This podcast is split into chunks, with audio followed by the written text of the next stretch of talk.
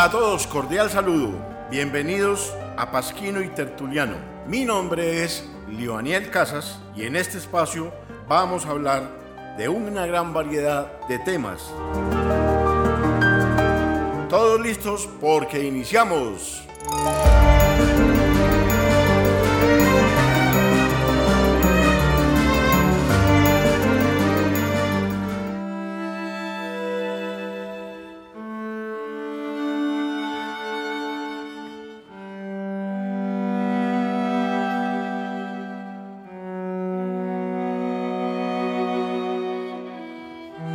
Hola a todos, bienvenidos a nuestro primer podcast y hoy vamos a abordar dos temas que de seguro les va a resultar de interés. Vamos a hablar de algunos tips que les podrían ayudar a ustedes eventualmente a escoger una profesión y vamos a darles algunas ideas sobre cómo emprender nuevos negocios en el siglo XXI. Cuando uno termina la escuela secundaria, ustedes se ven en ese difícil trance que es decidir qué podría estudiar yo, cómo podría yo eh, abordar mi futuro.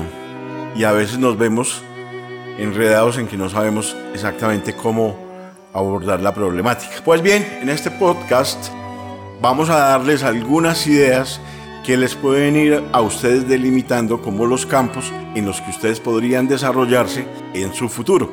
Y son preguntas realmente elementales que tienen que ver con su vida cotidiana. Yo eh, comenzaría, por ejemplo, por hacerles una pregunta. ¿Les gustaría que su futuro fuera con muchas matemáticas o con pocas matemáticas? Ya con eso de plano ustedes están diciendo yo voy a ser ingeniero o más bien yo voy a ser eh, médico o, qué sé yo, porque realmente las matemáticas son un ámbito del conocimiento que definen claramente algunas profesiones que son las ingenierías. Pero también hay unas preguntas muy fáciles que uno puede hacer. Digamos, ¿le gustaría que su trabajo fuera con tacones, con vestido elegante, con corbata? O más bien les gustaría algo más informal como los blue jeans o o las botas pantaneras. Observen que en esta pregunta lo que hay detrás es muy simple. O sea, hay personas que, que definitivamente nacieron para vivir más bien en la ciudad, en la comodidad de una oficina, sentados en una sala de juntas, qué sé yo. O hay otras personas que disfrutan más el aire libre, el sol, y podrían eh, ser agrónomos o carreras que tengan que ver con, con el medio ambiente. ¿Qué más podríamos decir ahí? Por ejemplo, eh, ¿le gustaría que le pagaran bien o no le importaría mucho cuánto le paguen? Porque esa pregunta define si usted realmente lo que quiere hacer de su vida es como el servicio hacia los demás. Porque cuando eso es lo que lo hace a uno feliz, pues definitivamente el dinero comienza a ser irrelevante en ese tipo de cosas.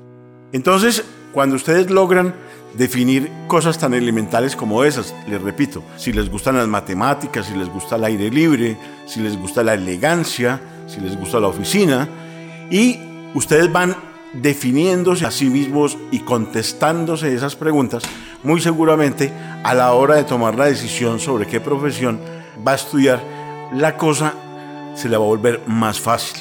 Y el otro tema que, quería, que queremos abordar en este podcast es el relacionado con las ideas de emprendimiento. Y yo voy a comenzar a referirme sobre un problema que yo veo en este instante. Cuando ustedes revisan todos estos ejercicios que se hacen hoy en día, las negociaciones con los tiburones, encuentran que se volvió muy repetitivo el tipo de propuestas que la gente está haciendo. Entonces, como por citar eh, un par de ejemplos, yo diría que muchas personas quieren hacer de su empresa una APP. No estoy criticándolo, no, pero yo pienso que no deberíamos quedarnos solamente pensando en hacer APPs. O si usted se toma un buen rato y se sienta frente a una pantalla de televisor, se da cuenta que hay muchas personas proponiendo que tomemos agua gasificada con sabor a menta o agua gasificada con sabor a flor de Jamaica o agua sin gas. Bueno, lo que quiero decirles con esto es que yo no creo que nosotros estemos solamente para ponerle sabor al agua.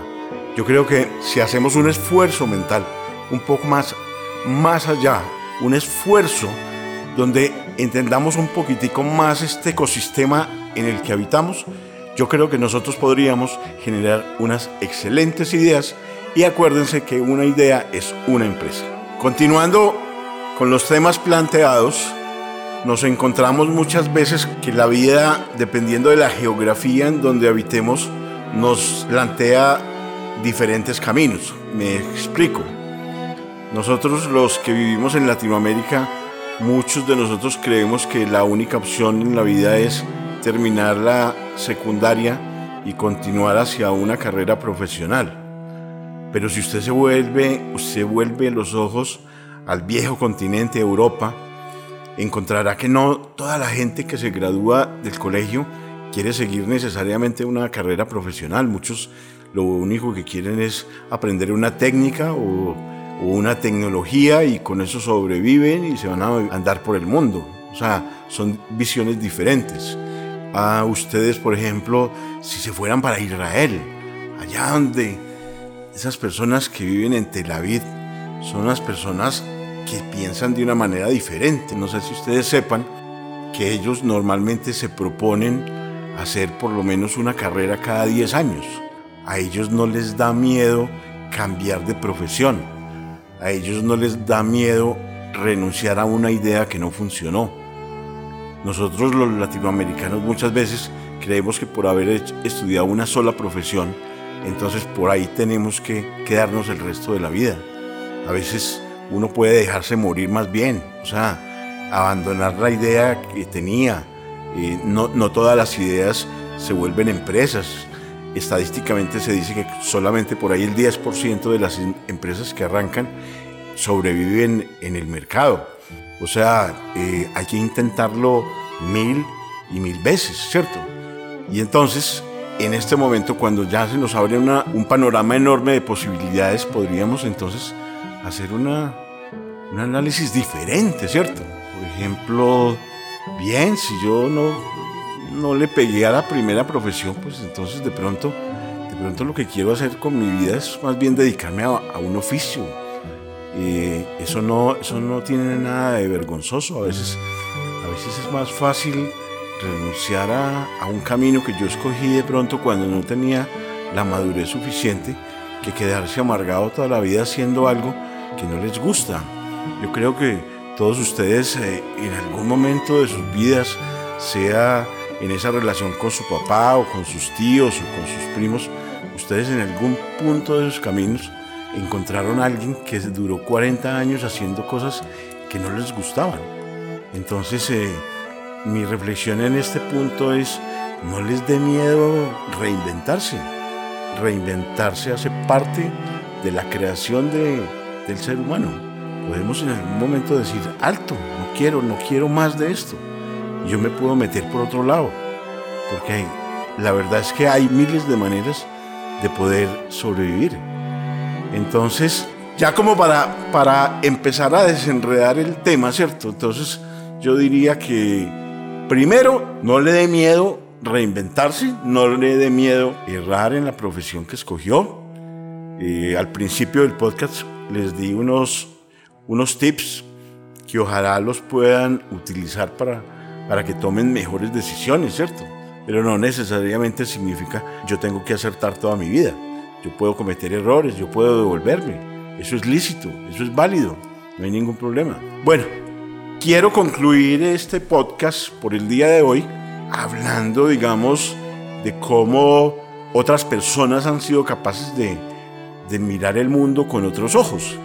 Cosas que normalmente se le pasan a uno en lo cotidiano y como que a uno no se le ocurre montar empresa, sino que como les decía al principio, pues solamente se me ocurre hacer como una app, ¿cierto? Les voy a dar unos ejemplos de cómo alrededor suyo hay personas que están viendo la cosa de una manera diferente. Voy a empezar, por ejemplo, con el señor que se dio cuenta que en la mayoría de los restaurantes había un residuo, además es un residuo muy incómodo porque, porque es muy contaminante, que son los aceites quemados que quedan después de las frituras. Y a alguien se le ocurrió que eso que antes iba a la caneca de la basura, podría cogerlo, hacerle un procesamiento y generar encendedores de barbecues de carbón. Entonces, de pronto alguien, alguien vio que en eso que todo el mundo votaba y que le era muy incómodo y montó una gran empresa. Me llama mucho la atención, por ejemplo, el, al que se le ocurrió coger las pasturas que sobran de las rocerías de los parques públicos o de los condominios y empezó a estabular vacas y alimentarlas con, con esas pasturas. O sea, que si uno anteriormente necesitaba, no sé, media hectárea por, por cada semoviente, este señor logró en una misma hectárea tener 300 eh, semovientes comiendo un residuo muy incómodo de quienes tienen que efectuar la rocería en las ciudades, en las zonas verdes de las ciudades. Bueno, ya para terminar, quisiera que estos comentarios hechos en este podcast les ayuden un poco a encontrar el, ese profundo sentido de la vida que cada uno tenemos.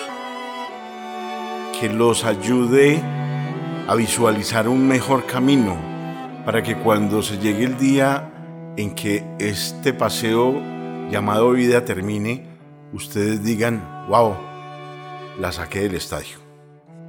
Les agradezco muchísimo por haber tomado una parte de su valioso tiempo para escuchar estas reflexiones y los invito para que se conecten la semana próxima a un nuevo episodio.